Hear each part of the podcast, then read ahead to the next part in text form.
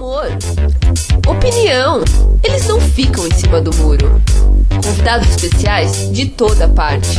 É a Rádio Xadrez, um tabuleiro redondo com o resumo da semana e outras bobeiras.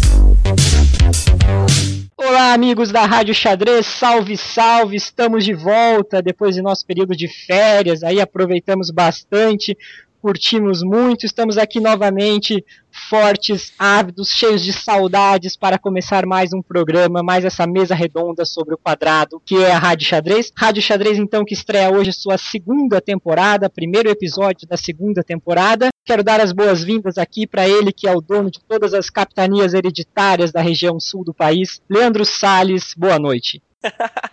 Boa noite, Thiago. Mais uma vez é um prazer incomensurável estar aqui. E olha, hoje nós temos um convidado assim, eu costumo chamar todos os meus convidados de especiais, mas hoje o que está conosco aqui na Rádio Xadrez é realmente um grande convidado. Tenho certeza que essa entrevista vai ter muita repercussão, o pessoal vai ter o que falar. E a gente vai tentar conversar aqui com, com o nosso convidado e tentar descobrir algumas coisas que normalmente os grandes jogadores não, não costumam revelar, não costumam falar. Vamos ver o, o que ele tem para dizer pra gente aqui hoje. Eu quero apresentar para vocês, ouvintes, aqui o nosso convidado, que é simplesmente o número um do ranking nacional do xadrez brasileiro, Giovanni Vescovi. Boa noite, Giovanni, tudo bem? Boa noite, pessoal. Tudo bem? Maravilha aí estar com vocês. Uma grande satisfação. Já posso tirar uma primeira dúvida aqui com o Giovanni, então. Não fiz a lição de casa, não sei se eu falei seu nome corretamente, se é Vescov ou Vescov.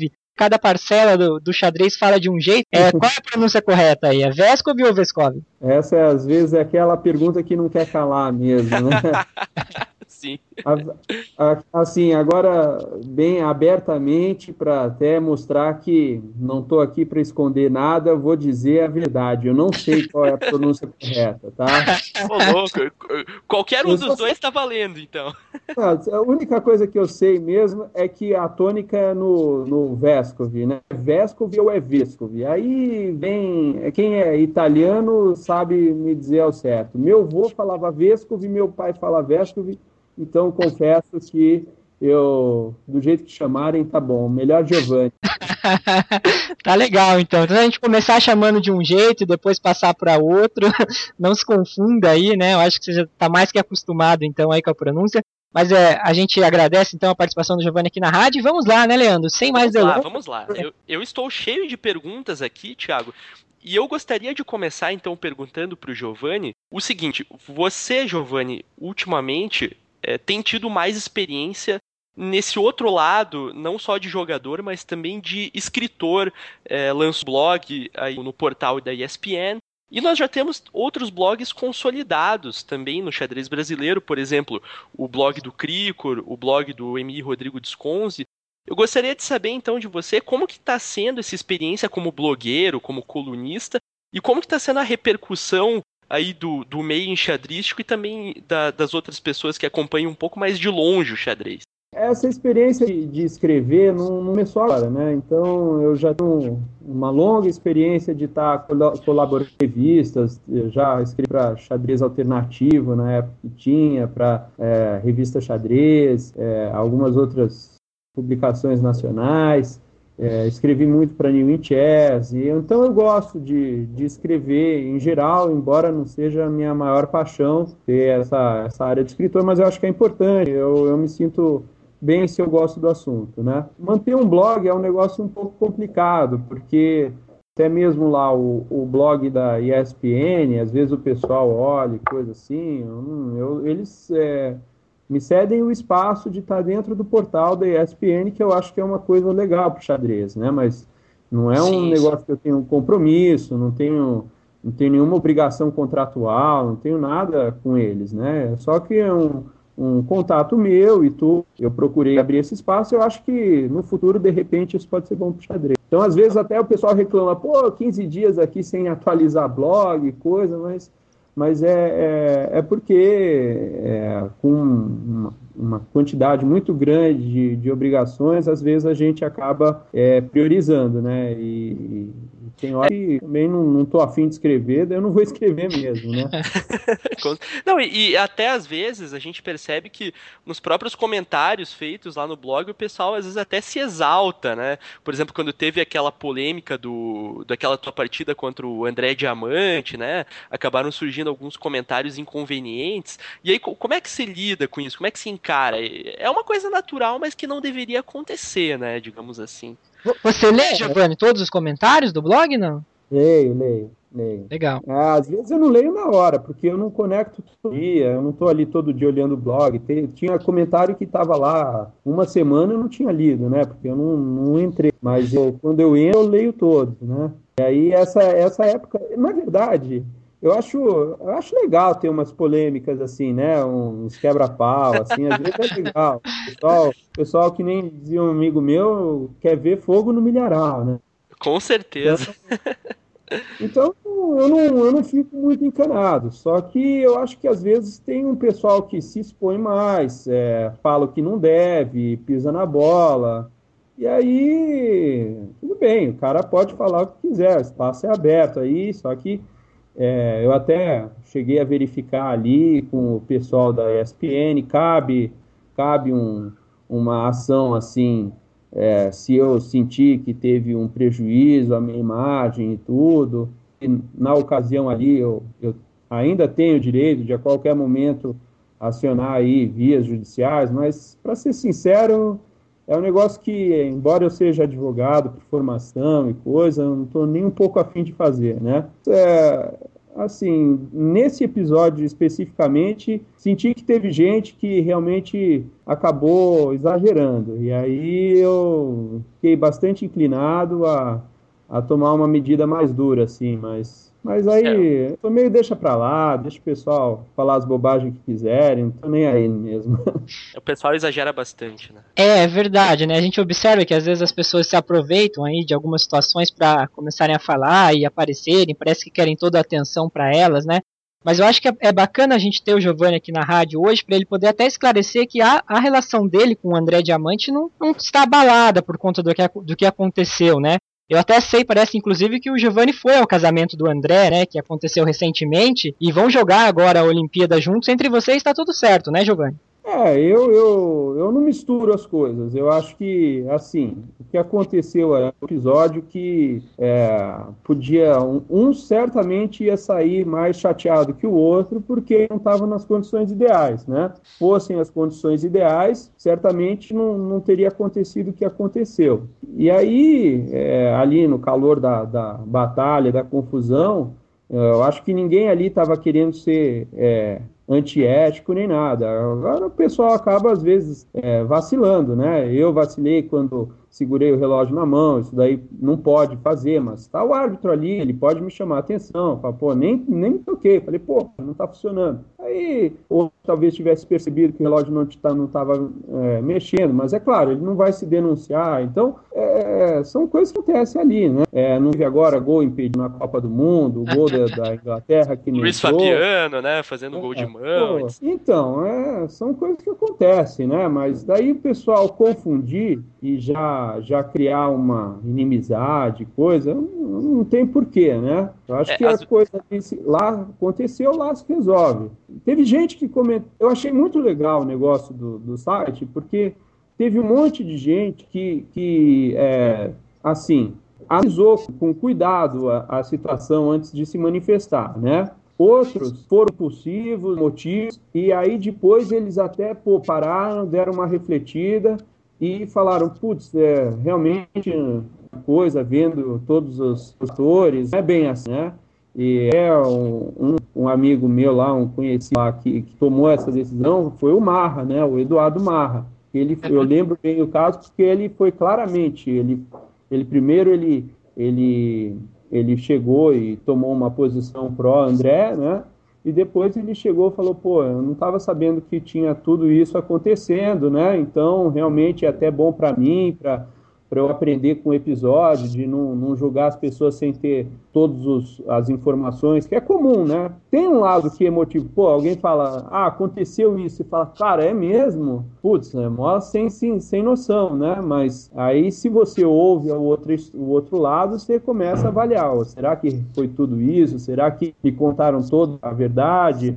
Então, é, enfim, foi, foi um, uma coisa curiosa, criou uma polêmica, eu acho que o pessoal se divertiu pra caramba, mas ah, lá ficou o assunto. O Com certeza. Thiago, o, o, viu, Thiago? O, o André e eu, a gente se dá bem e tudo, né? Eu acho que a, o, o, problema maior foi o pai do André, né? Mas o pai do André é o pai do André, o André é o André, né? Então é que o pai do André é lá no Ceará e o André tá aqui com a família fazendo a vida dele. Então, sei lá, eu não, não quero me meter, né? É, às vezes a, as pessoas agem mesmo impulsivamente, falando às vezes o que não devem, sem ver os dois lados da, da moeda, da história.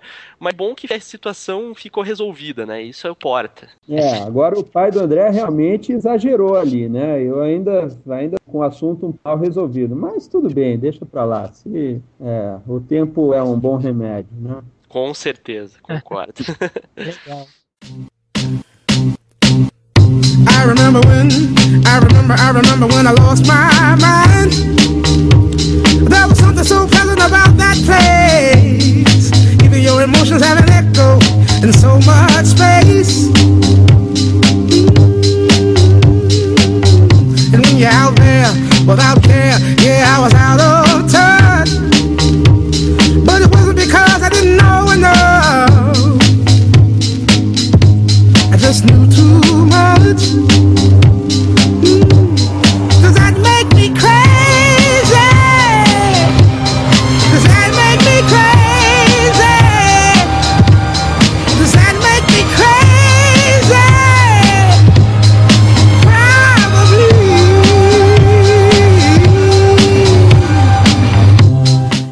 recebendo aqui então na Rádio Xadrez de hoje, Rádio Xadrez 21, grande mestre Giovanni Vescovi, o Vescovi, né, como ele mesmo aqui já disse podemos adotar as duas pronúncias. Então vamos passar agora, Leandro, para as perguntas dos, dos, nossos ouvintes, né? Recebemos algumas perguntas aqui de ouvintes interessadíssimos aí nesse nosso convidado. E eu vou ler uma pergunta aqui, Giovanni, que foi enviada para nós pelo Paulo Santoro. Ele é escritor aqui de São Paulo, também enxadrista, né? Se denomina Capivara, mas é, ele queria saber de você o seguinte: ele diz o, ele diz o seguinte: existem enxadristas que apreciam outros jogos também, como Go, Brigitte, Damas, Poker, Otelo. E até eventualmente jogos mais modernos, de estratégia, de designer, como Porto Rico, Dominion e muitos outros, RPG, etc. Ele quer saber se você pratica algum outro jogo além de xadrez. Bem, eu joguei muito gamão, eu gosto muito de gamão, né? E gosto bastante de pôquer, mas assim, eu não. Eu, eu, eu sempre joguei bastante cartas, jogos de cartas eu, eu, eu curtia muito quando era garoto, assim. Então eu jogava muito, aprendi pôquer, incrivelmente com minha avó, jogando com feijãozinho. Então, aquelas férias que você vai lá para casa do vovô, da vovó, então, aquele dia de chuva lá, não tem nada a fazer, minha avó resolveu ensinar um jogo e era pô, né? E eu gostava, sempre, sempre gostei muito de todos os jogos de cartas, joguei, joguei muito tranca, é... enfim. E, e, mas um jogo que, que eu acabei, acabei jogando bastante é o Gamão. E Gamão é um jogo que o Milos também, também joga, joga bem, o Christian Totti jogava muito bem, né? Ah, o Christian foi quem me ensinou umas técnicas melhores e tudo. E, assim, um parceiro que eu jogava bastante era o Milos, né? Mas, é, assim, nada de, de excepcional, não. Eu sou bem, bem amador em todos esses. e como que você enxerga, então, Giovanni, essa derivação de muitos enxadristas para o poker, já que você sabe jogar, gosta, etc. Você vê isso como positivo ou nem tanto? Olha, essa é uma pergunta capciosa, né? Porque é uma pergunta que não tem uma resposta correta, eu acho. Porque, do meu ponto de vista, eu acho que é uma besteira, porque eu não fa...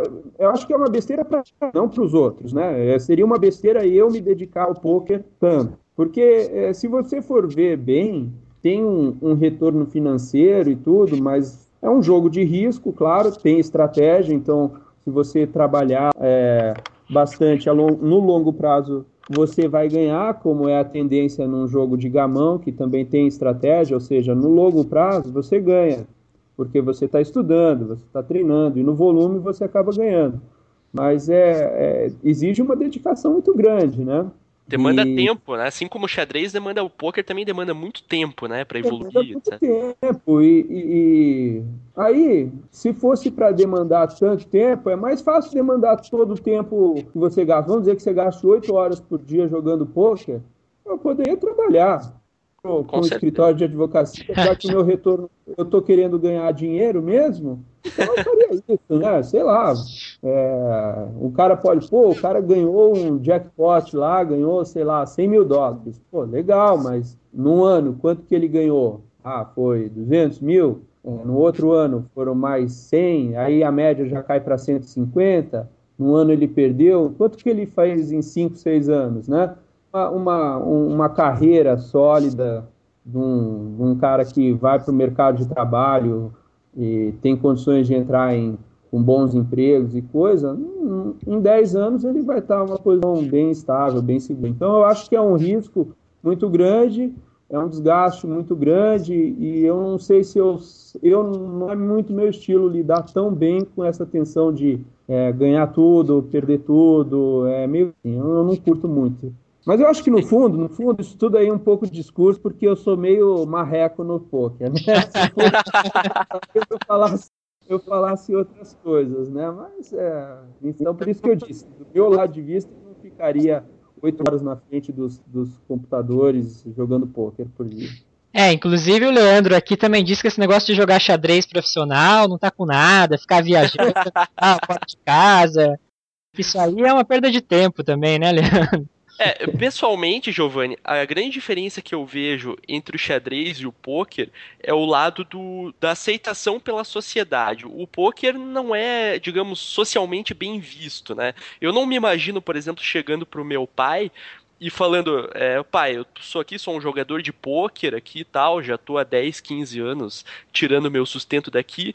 Eu não sei, de certa forma, eu não vejo isso como, como muito bom, assim, eu não, não sei qual é a sua opinião sobre isso, mas a diferença que eu vejo é essa, basicamente. É, mas, e tem uma outra, né, o pôquer hoje é muito mais comercial que o xadrez, então, é, assim, tem mais espaço para se ganhar dinheiro a meu ver, do que xadrista, porque é, realmente o, o, o cara, para se dedicar profissionalmente ao xadrez, ou ele é um dos melhores assim do mundo, do, do, do, do seu continente, é top ali o tempo todo, ou ele acaba indo para um lado de ser professor, para um lado de de organizar para um lado mais comercial, sei lá, é, utilizar o seu know-how dentro do meio para desenvolver um negócio aí dentro, né? Também é um caminho, mas é, cada um tem que ser o seu.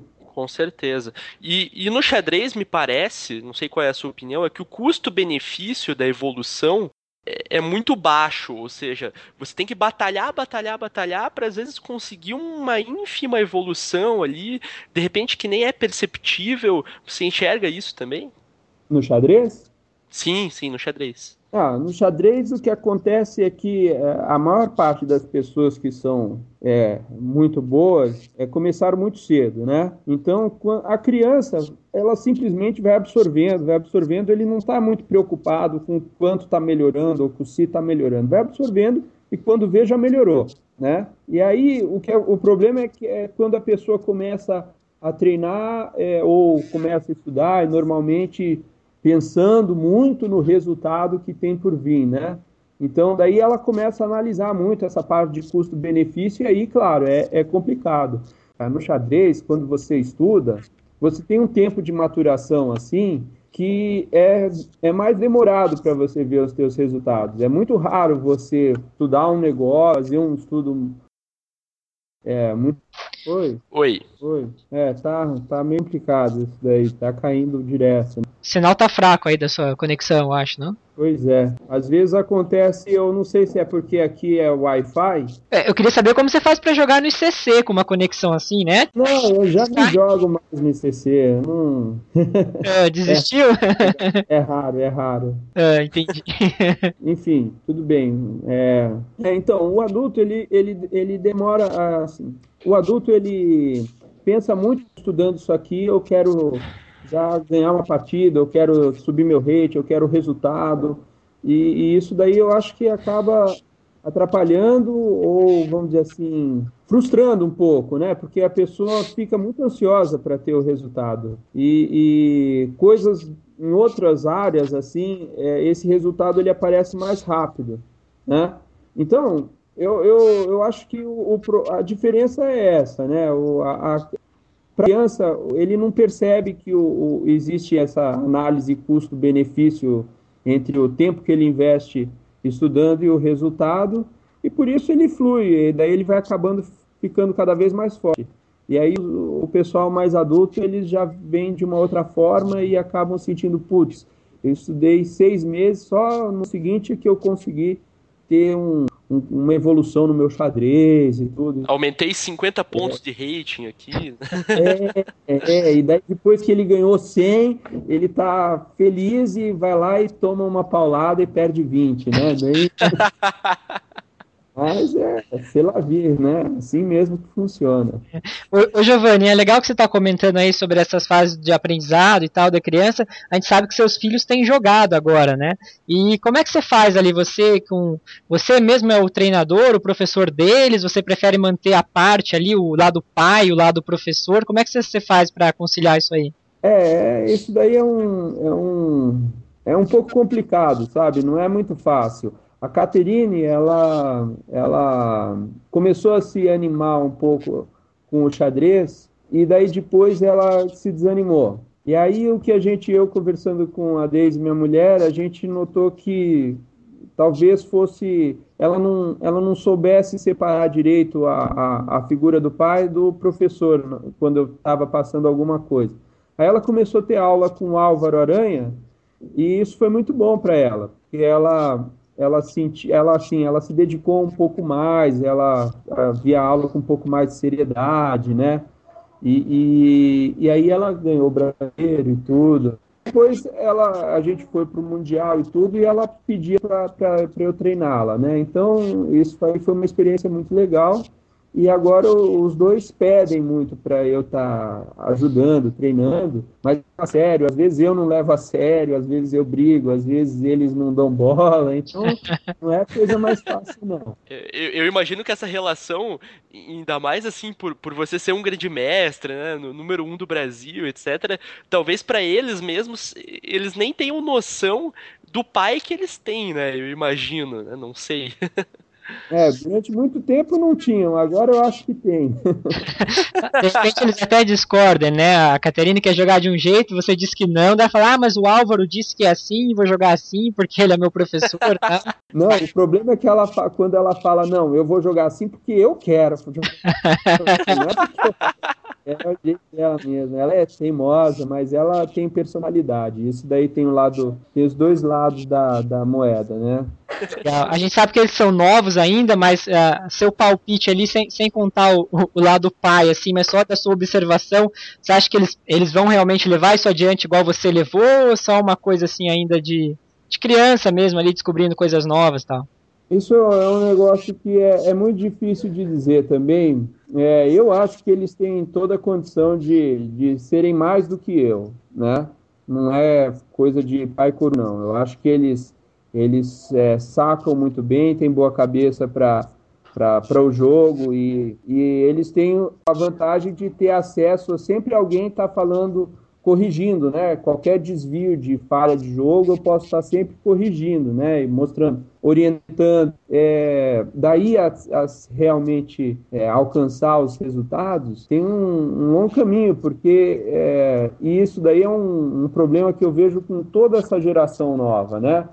Primeiro, eles têm acesso a um monte de, de outras coisas e isso um pouco tira do foco, né? Ele é, é legal xadrez, eles gostam, assim como era, eu gostava de jogar bola e coisa, né?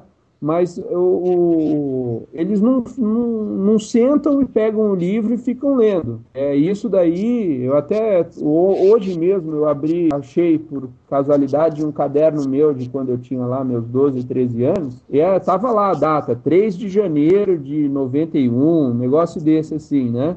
Uhum. Pós-Réveillon, o Giovanni já estava lá metendo a é, cara. É, é então, é, então, isso que eu estou dizendo. Eu, claro, eu tinha um talento bom, eu estudava bastante, sempre no meio dos torneios, jogando, vendo os adultos jogar, jogando ping, tinha internet, mas eu jogava no clube. Só que eu também ralava, né? É, o pessoal, mas eu não ralava em abertura, só que eu ralava muito em finais e meio jogo. E é assim, eu pouca gente que eu vejo faz isso, né? Então é natural que quem faz isso tem mais resultado. Então a dúvida é: será que eles vão ter paciência e vontade para sentar e pegar o livro e ler e tentar, tentar entender o que está escrito em espanhol ou o que está escrito em, em russo ou o que está escrito em alemão ali para eles poderem entender a partida ou não. Se eles tiverem essa força de vontade, com certeza, né? Ser campeão brasileiro, sul-americano, vai ser moleza. Mas Opa.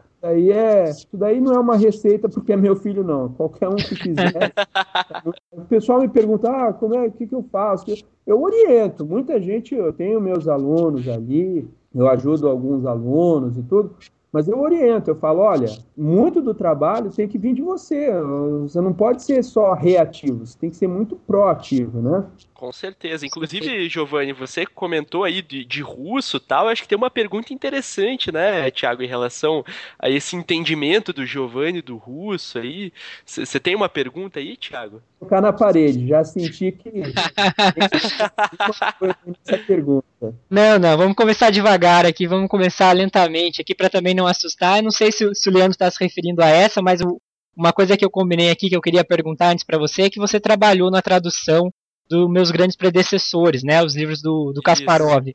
Exatamente. E, e, a gente tem uma curiosidade de saber como que é, como que foi, no caso, a sua relação para, de repente, com o autor da obra ou com a editora, não sei, para fazer essa tradução, que geralmente existe uma relação entre tradutor e autor, até para que, que rola uma troca de ideias ali, uma conversa, de repente tira, tira dúvidas assim, né? Você com relação a algum termo específico do original, tal. Se você manteve contato com o Kasparov para fazer essa tradução e e como foi esse trabalho de tradução do livro?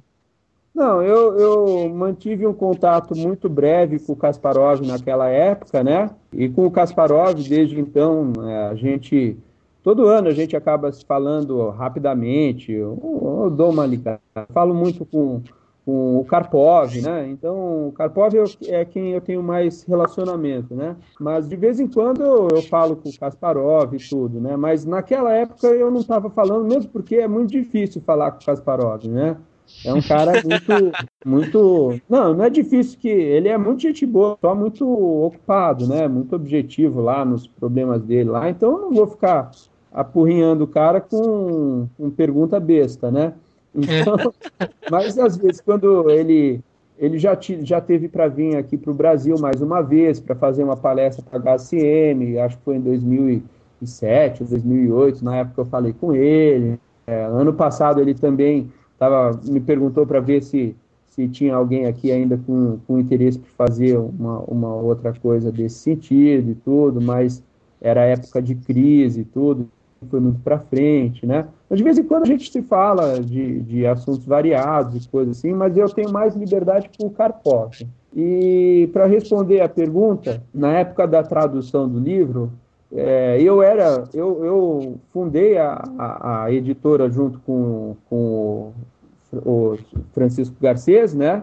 Eu era sócio dele. Eu acabei é, saindo porque com outros interesses, eu não ia me dedicar a essa parte aí de editora e tudo, né? Mas foi um projeto que é, surgiu assim, tipo, o, o Kasparov falou, ó, oh, você acha que tem alguém que teria interesse em publicar meu livro no, no Brasil? Aí eu entrei em contato com algumas editoras, elas, ah, não, não. Aí eu estava conversando com, com o Garcês sobre o assunto, e, e aí o Chico falou, Pô, mas é que eu sempre quis ter coisa assim, eu sempre quis escrever, ter, publicar livro de xadrez em português. Eu falei, pô, é mesmo? Pô. Aí ele falou, Giovanni, você não quer, vamos entrar nessa? Eu falei, ah, então tô nessa, né? Vamos lá. Aí foi muito trabalho, foi um, foi em 2004.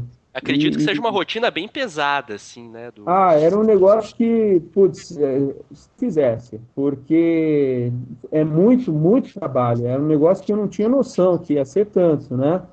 E, e, mas a gente se comprometeu, quer fazer um negócio bacana, a gente se esforçou ao máximo, é, tiveram ainda algumas falhinhas, mas, mas foi, foi muito trabalhoso, né? E, e o, o nosso contrato lá com o Kasparov exigia que fosse, é, vamos dizer assim, o original em russo.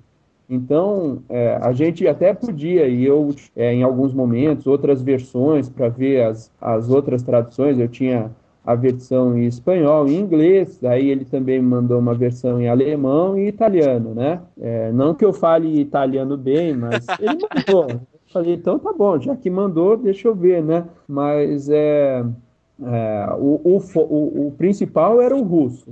É, muita coisa para agilizar e coisa, eu usava o inglês, sempre estava do russo e vendo se a tradução era fidedigna. Teve muitas, muitos, muitos pontos ali que eu tive que realmente gastar um fosfato para ver, pô, será que ele quis falar isso aqui mesmo? Não faz sentido, né? E daí, tanto é que outras traduções têm muitos erros, né? Então, no geral, eu acho que a gente fez um bom trabalho. Legal. O Giovanni, e aquela dúvida que fica, né, mesmo as pessoas é, acabam comentando ou falando. Você que conhece, conheceu, conviveu um pouco com Kasparov e leu os originais, traduziu, você acha que foi ele mesmo que escreveu? É tudo da cabeça dele ali ou alguém trabalhou para ele aí em, em segundo plano e na verdade talvez as ideias sejam dele, mas o texto final não é dele? Olha, eu, eu não sei exatamente como foi a dinâmica dele lá, né? Ele, ele é formado em história também, então ele, ele sabe como fazer pesquisa e tudo, né? Mas o que eu acredito, eu acredito que boa parte desse material era material dele de criança. Ele deve ter feito esse estudo sozinho quando era garoto, sabe? Ah, pô, tem que estudar, vou estudar cada um dos campeões. Então ele já tinha muito das partidas, ele certamente tinha selecionado muita coisa. E aí a parte de biografias e pesquisa da vida dos caras, certamente ele deve, deve ter tido uma equipe para auxiliar, buscar informações, mas aí eu estou especulando só, né? Porque é. realmente é o mais lógico, né? Ele ali a parte de técnica, análise, lance, até mesmo os insights dele, o que ele achava da, da pessoa, ele colocou tudo da cabeça dele, né? Então, o que eu duvido é que ele tenha ficado redigindo, escrevendo. Ele deve ter feito o quê? Um bate-papo, conversando, gravava, alguém passava limpo, como muitos escritores fazem, né? As pessoas escrevem, tem uma, falam as coisas, alguém ajeita, põe no papel algumas das coisas que ele fala, daí ele vai melhorando e aperfeiçoando. Suponho que se eu fizesse um livro desse, eu faria assim. O famoso ghostwriter, né? O cara que trabalha em segundo plano ali para escrever. Acredito que tenha que ter tido, né? Porque, putz, é. Só de traduzir aquilo já foi um puta trabalho. Imagina escrever aquela coisa toda lá. Tá louco. E, e, falando assim, contribuição, essa contribuição literária aí de, é, pro, pro xadrez. Você fatalmente mergulhou no universo desses livros para fazer a tradução e tal. É, é um dos livros, um dos pilares do xadrez, assim, revoluciona o conhecimento em xadrez. Você acha que todo jogador de xadrez tem que ler esse livro? Eu não sei se você vai fazer uma propaganda aí da editora ou não, mas enfim. Quais são os livros, talvez, que você recomendaria como os pilares assim do conhecimento enxadrístico para todo, todo jogador que queira melhorar na, na carreira enxadrística? É, essa é uma pergunta difícil. Bem, primeiro, o, o, essa série toda do, do Kasparov é, meu, muito boa, é excelente. Essa daí realmente é um, que nem dizem, é um must, né? Tem que ter. E... Não, e, a tradu e a tradução do russo pro português foi fenomenal, né? A gente tem que. tem que admitir é, é, pô, o tradutor, bom, viu? Conheço o indivíduo ali, olha. Não, mas é, é, brincadeira à parte, o, o, eu acho que é um livro que, que realmente é muito bom. É um nível bem alto de, de, de informação, de conhecimento que é transmitido. Ah, vai ter uma outra falha? Tem.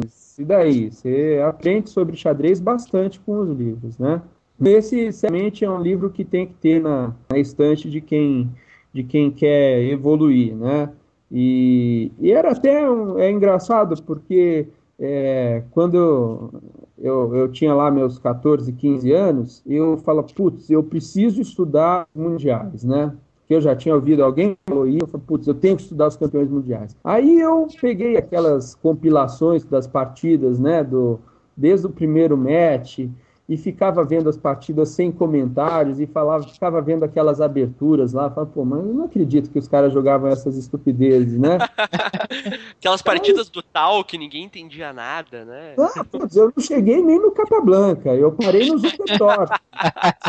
parei nos Zuckertort tênis ali porque falei, ah, não, não vou ficar vendo esses caras todos, não. E aí, realmente, se eu tivesse, na época, um, um, um material desse, eu ia adorar, né? Porque era justamente aquilo que eu queria. Eu queria o, o, o, o principal ali, né? É, eu queria o principal ali, é, mastigadinho, né? Ah, por que, que ele jogou abertura? Por que, que é, o cara arriscou? Qual era o estilo de cada um? O que estava acontecendo no match? É, então, é, é, essas vivências são muito importantes, né? A parte psicológica de cada um. Pô, o cara um, um falou, ah, é, você se arranja o, o, o, patinador e tudo, e eu levo tudo, tudo bem? Aí o outro falou, então não jogo. Aí o Janovski vai, tá, tudo bem. Daí vai, o cara já, pô, o outro já sai com tudo o cara jogou feliz e massacrou 6-0, 5-1, sei lá quanto foi, né? Assim era. Então essas coisas a gente acaba não sabendo, porque se você só vê a partida isolada, você não tem essas informações todas, né? É, o match do, do, do Capablanca com o Lasco. É, pô, tudo bem, Capa Blanca era forte, mas mandaram o velhinho para Cuba, no, no, no verão de Cuba. O, pô, o cara já tinha, sei lá quantos, 60, 50, 60 anos. Pô, castigaram o Lasker, né? E aí, tudo bem, o cara ganhou e tudo, nada contra o Capablanca, era um dos meus ídolos, assim, de, de infância, porque eu acho que todo o xadrez latino é, acaba se espelhando muito no jogo do Capablanca, pelo menos na minha época, 180, 90, a gente acabava sempre vendo esses livros de capa... todo mundo falava do Capablanca, né? Então ninguém falava do Alekhine, ninguém falava do Botvinnik, mas o Capablanca e os tênis estava sempre em todos, né? Mas é, eu acho que os livros do Kasparov são muito bons. É, e aí eu sempre indico que vejam livros caras que são é, são sérios. Quem é um campeão mundial, o cara vai escrever um negócio sério. O cara não vai escrever besteira lá, porque é o nome dele, né? Então os livros do Botvinnik, que não tem tradução em português, né? Os livros do, do Karpov, outros Karpov poucos aí, um ou outro ali, tipo, eu gosto daquelas minhas melhores partidas do Karpov, né? Os livros, é, livro do, de quem mais que eu poderia indicar? Uh, tem os famosos, né? Os do é. Kotov, por exemplo, os Zurich 53, não sei que. É, é eu, eu comprei aí o, o, os do Bronstein, né? São livros que, que são clássicos, né? Então, é, hoje tem muita, muita coisa aí para se comprar e se ler, né? Sim, eu, eu, eu, leio, eu li, eu cresci com o Estratégia Na verdade, eu cresci vendo de cabo a rabo, mais esparsamente ali o, o xadrez básico da Agostini. Uhum. Depois vi o, eu fazia combinação direto, depois eu fiz o, o Estratégia Moderna do Pacman, fiz o, o Pense como um Grã Maestro, do Kotov, e aí não li mais nenhum livro. Tá certo. É, um, um, jeito de chegar aí nessa resposta por outros caminhos é perguntar para o Giovanni que livros a Caterine vai ler, né? Ou está lendo, de repente. Um jeito ah, se, ela, se, ela, se ela ler os livros da escola, eu já estou feliz, tá? Mas, não, é boa. Hoje tem muito material, né? Então, eu não sei se esses livros aí de estratégia já estão meio ultrapassados, eu fico meio assim ainda. Eu, eu, eu, eu sinto que tá um, é, é importante ter uma releitura desses mais antigões, assim, né? Hoje o xadrez é um pouco diferente, né? Eles tudo bem, você precisa de jeito, de estratégia, de coisa, mas eles não davam tanta atenção para o cálculo, né? Então, os livros do, do são bons, os livros do Nan são muito bons, os do Timan são muito bons. Esses caras, esses caras escrevem bem.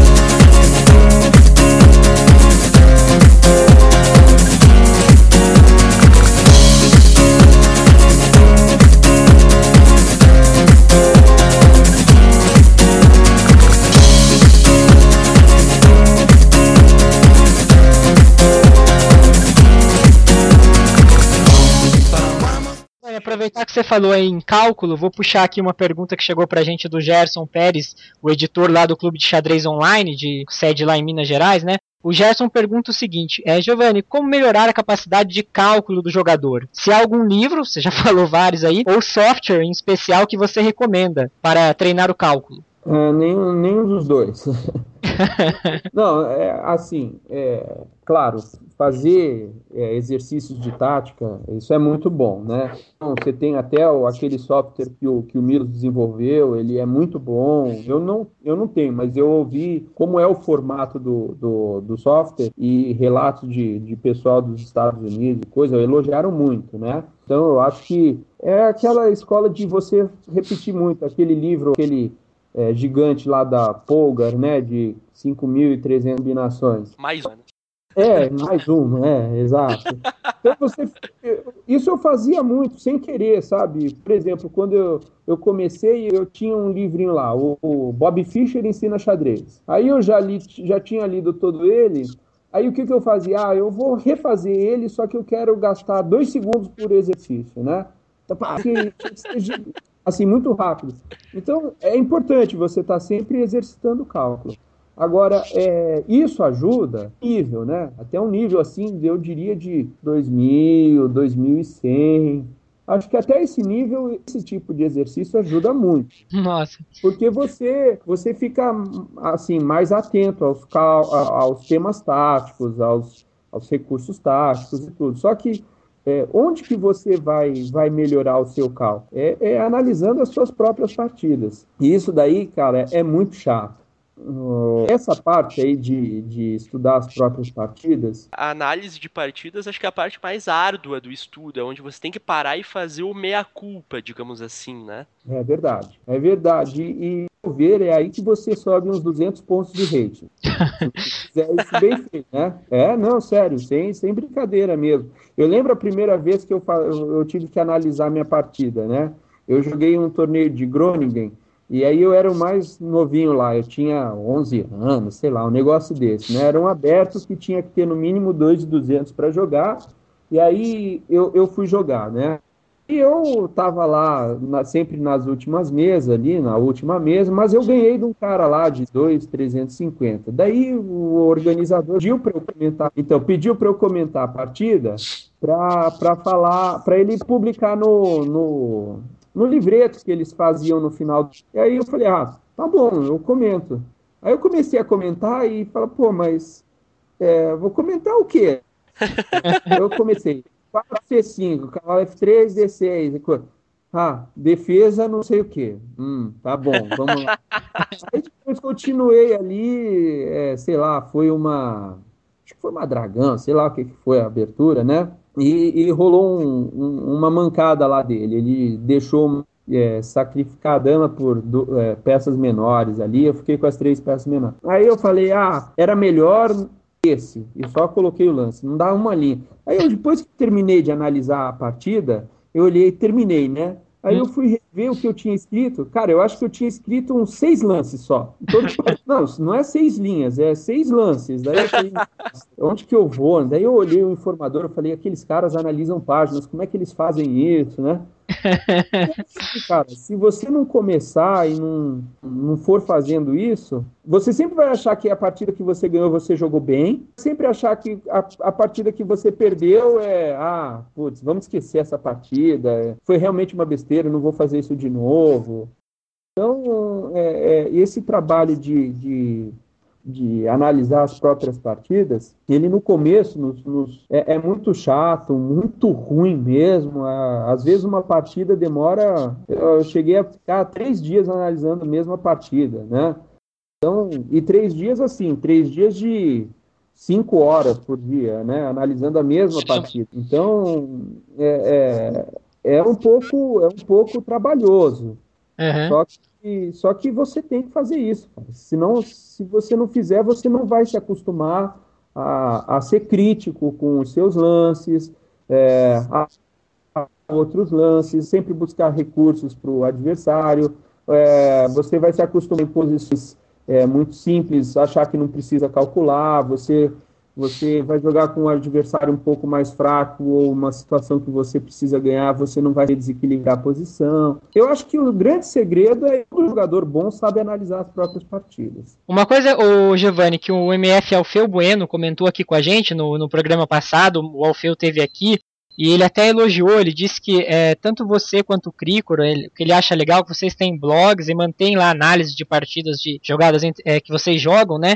Inclusive partidas que vocês perderam, tal. Ele acha esse analisar a derrota muito bacana, que realmente não é todo mundo que gosta de fazer isso, né?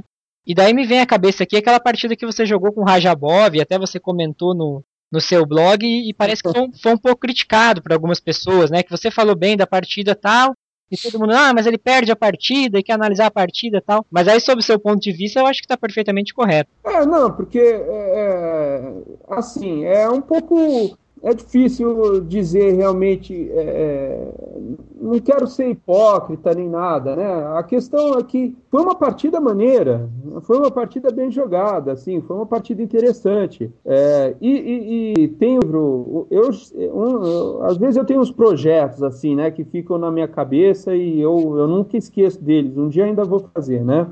É, eu queria fazer o livro das minhas melhores partidas, né? Uhum. E, e, também quero fazer um livro das memoráveis derrotas também. Pô, que é, ideia boa, hein? É, é, pouca gente que, que, que, que, tem essa ideia. Normalmente as, as pessoas gostam de expor só as vitórias, né? Tem derrotas muito maneiras. Que, quer dizer, maneiras. Eu não fiquei feliz de, de perder, lógico, né? Mas foram partidas muito importantes, lutadas. É. Então, essa partida do Radjabov ah, o pessoal fala, ah, é diferente. O cara estava ralando ali, tanto é que depois o Grishuk veio, mas o que, que aconteceu e coisa, porque o, o, o não entendeu a partida e ele até estava jogando a partida dele, ele foi lá na sala de análise e viu que tá, como é que tinha sido a partida e coisa, né? Uhum. Porque o, o Radjabov sacrificou uma peça lá meio na na, sei lá, é o estilo dele, né? Tinha alguma compensação, mas eu falei, hum, isso daqui não me cheira muito bem, né? mas ele quis sacrificar, era interessante. Famoso coisa... blefe, né? A gente falou de pôquer agora há pouco, ele deu uma blefada, então. Não sei, às vezes ele, ele quer, porque eu vinha de várias derrotas, né? Então ele achou que tinha que desequilibrar, manter o tudo. Mas eu estava jogando rápido, e daí o que acontece? Ele queria também me pôr para pensar, me deixar na pensativa, né? Que eu estava tendo problemas de. Eu estava dois anos sem jogar uma partida de alto nível, né? Fora é, uma ou outra partida com o Milos e com o Rafael aqui no, no brasileiro, um negócio desse. Uhum. Aí eu sento para jogar com o Grichuk. Aí, putz, é, o que, que eu vou jogar com o Grichuk, né? Daí o Grichuk eu preparei Ninzo Índia, ele joga em Dia da Dama. Aí eu preparei uma em Dia da Dama, ele joga com B3. Eu falei, putz, o que, que eu faço com o cara agora, né? Aí eu fiquei pensando, né, velho? Fiquei lá, queimando neurônio, não lembrava as teorias e coisas, né? Aí caí numa posição é, lá, e, enfim, essa foi uma partida que eu tive problema de abertura, pensei muito. Daí com o Guelph, problema de abertura, pensei muito. Aí ele falou, vou pressionar o Giovanni. Aí, só que daí nessa eu, eu falei, meu, quer saber? Vou ligar o, aqui do, se dane tudo aqui, né? Aqui. Aquele famoso botão, né? É. E aí, e aí, cara, eu fui jogando no toque a, a partida, né? Então, até. A, eu acabei a partida com uma hora e pouco no relógio. Porque eu gastei tempo só na hora ali que ele sacrificou a peça e na hora que ele jogou o, RH, o RF7, porque antes daquilo ali eu, eu falei, pô, o que, que, eu vou fazer agora? Eu podia jogar um, um, sistema mais passivo, que era deixar ele jogar com o peão F4, e um sistema mais ativo, que era sacrificar um peão, ativar minhas peças, e aí eu tomar a iniciativa, né? Que foi o que eu escolhi. Uhum. Aí ele tinha, estava lá pensando, pensando, ele tinha, sei lá, 15 minutos no relógio, ele joga rei F7. E aí tudo dá certo. Eu falei, pô, o cara é animal mesmo, puxou um lance do, do capeta aqui, né? e aí maneiro, porque a gente foi analisar e ele saiu pulando, abraçando a equipe dele, rindo, feliz da vida. Foi... Aí a gente foi analisar. Ele, ele é gente boa, ele é meio esquisitão assim na, nas fotos. A gente já jogou vários pings e tudo. Eu joguei com o Radjabov quando ele tinha seis anos. Nossa. É, é, eu não sei se ele lembra, eu nunca cheguei a perguntar para ele, mas é, nesse torneio de Groningen eu tinha 12, ele tinha 6. E aí ele estava ele tava lá jogando categoria B, abaixo de 1800, um negócio desse, ou sem rating. E aí ele pediu para jogar um autógrafo comigo. Eu brinquei um pouquinho com ele, já man, jogava direitinho. A evolução foi monstra, né? É, foi. Cara, cara é Agora, hein, Giovanni, é, mudando um pouquinho só, há uma lenda que corre por aí que você anota nas suas planilhas em russo. É verdade isso? ah, isso é uma lá que eu tinha e coisa. É, era mais para impressionar, umas frescurites lá, de coisa de moleque. Mas depois, logo eu parei, porque eu falei, já tá ficando meio charopeta isso aqui, né? Aí eu falei, ah, quer saber? Vou voltar a escrever. Foi um, quando foi? Foi um período assim, tipo de uns ah, foi um período até que razoável, assim, foi uns três anos que eu fiquei fazendo isso, né? Mas é, parou em 95, um negócio desse. Quando, quando a gente estava jogando um, um, um abertos aí, que a equipe era eu, o Rafael, o Andrés Rodrigues, o Thor, aí o, que, o Andrés Rodrigues virou assim, falou, é, Tikov, muito, muito suelto, né? Assim que eu tava fazendo umas besteiras, né? É. Tikov, ah, você escreve em russo, em vez de ser Tico, né, de garoto, é Tikov, né? Aí eu falei, os caras já vão me sacanear, deixa eu voltar a escrever em português aqui. Interessante. Mas um árbitro aí brasileiro nunca reclamou, porque daí não conseguia passar as partidas pro visor, né, provavelmente. Não, naquela época o pessoal não tava nem aí, as partidas iam lá pro arquivo morto, velho. o pessoal não queria saber de digitar isso aí, não. Mas eu não, na verdade, na verdade, eu não tem nenhum problema, né? Eu, hum, eu posso, né? Escrever em, desde que tenha lá o C7 lá e seja normal, eu posso escrever em qualquer idioma, não tem problema. É, se até o Cajal ainda hoje em dia escreve a nota em cajalês, né? Ele faz uns riscos que ninguém entende. Acho que escrever. Ah, não é só ele, não. Isso daí, às vezes, a gente, é, a gente vê jogador mais forte fazendo aí eu mesmo, às vezes, já me peguei nos apuros, que às vezes agora tem esses 30 segundos. Uhum. É, ou outra, depois eu olhei minha planilha, o que, que escrevi aqui mesmo? Tinha um, um cigarrante ali, né? Mas. Engana-se quem pensa que é a letra de médico é a letra mais feia, né? A caligrafia do enxadrista, na verdade, tem, tem cada calamidade por aí que não dá para traduzir mesmo as partidas. É. Não, e daí depois eu comecei a perceber que minha planilha ficava muito muito visível, assim, porque eu sempre era muito caprichoso, né, com a letra e coisa. e aí eu, pô, chegava no apuro de tempo, quando eu ficava mal, assim, eu já começava a meio desleixar a letra. Aí eu falei, quer saber, eu vou começar escrevendo horrível mesmo, para ninguém achar que, que eu tô avacalhando. Fica tudo feio mesmo, não tem problema.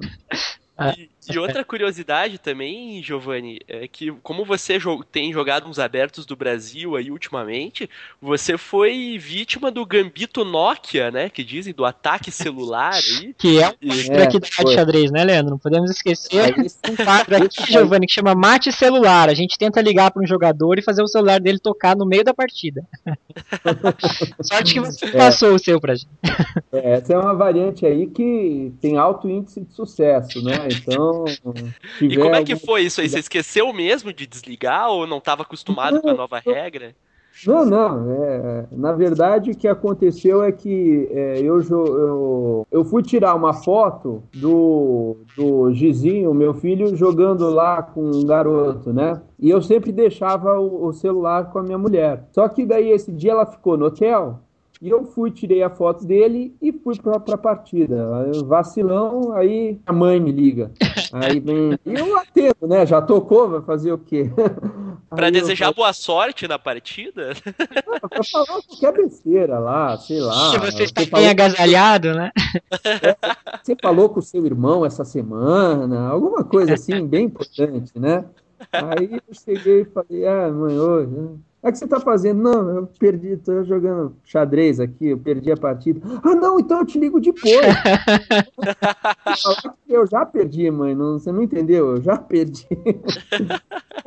Ô, Giovanni, mas aproveitando aí o gancho, como o Leandro aqui costuma comentar, o é, que, que você acha dessas novas regras aí, tanto mais modernas no xadrez, por exemplo, essa do celular, e parece que vai rolar um antidoping também aí para nos torneios mais fortes, né, de um antidoping eletrônico quase. É, como que você vê esse, essas certas, não vou chamar de trapaças, porque nem sempre é, mas essas certas acusações, né, de uso de, de meios eletrônicos nas partidas, como que a, a FIDE pode coibir isso? O que, que você pensa a respeito desse cenário? É, eu acho que é o seguinte, é melhor é, prevenir que remediar, né? Então, acho que eles estão certos. É, já, já teve caso de ter alguém sido flagrado usando é, esses meios eletrônicos aí, né? E jogando um campeonato com premiação, atrapalhando outras pessoas, enfim. Então, realmente também não faz muito. É, e, fora que é, o, to o toque do celular realmente atrapalha todo mundo, né? Agora, tem outros, é, o vibratório, o negócio que é sei lá. Silencioso, a, talvez. É, mas é, tem, sei lá, ponto, o cara que vai com, com boné, acontece, tremelica a cabeça do cara, eu não sei acontece, né? Que daqui a pouco inventa. Então, melhor é evitar e deixa os caras jogarem, né? Eu acho que está certo. Eu acho que tem que realmente ter algum controle, principalmente em, em, em como você disse, torneio muito importante, né? No, aberto do Brasil, eu acho que não precisa, né? Mas, sei lá, numa Olimpíada, num, num Pan-Americano, um negócio desse, assim, né? Humor, opinião, eles não ficam em cima do muro. Convidados especiais de toda parte. É a Rádio Xadrez, um tabuleiro redondo com o resumo da semana e outras bobeiras.